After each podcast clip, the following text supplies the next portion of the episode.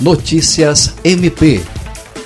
O Ministério Público do Estado do Acre, por meio do Núcleo de Apoio e Atendimento Psicossocial, NATERA, realizou nesta sexta-feira, dia 4, reunião com procuradores, promotores de justiça e servidores, com o intuito de definir estratégias de atuação conjunta nos casos críticos de pessoas em situação de rua, bem como estabelecer cronograma de trabalho junto à rede de atenção e proteção a esse público. A população em situação de rua tem aumentado muito nos últimos meses, principalmente em Rio Branco, inclusive com a presença de idosos, mulheres e adolescentes, geralmente expostos à hipervulnerabilidade.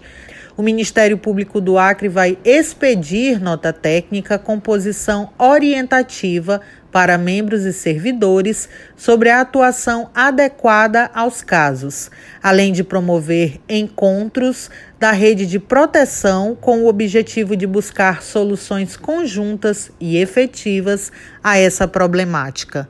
Andréia Oliveira, para a Agência de Notícias do Ministério Público do Acre.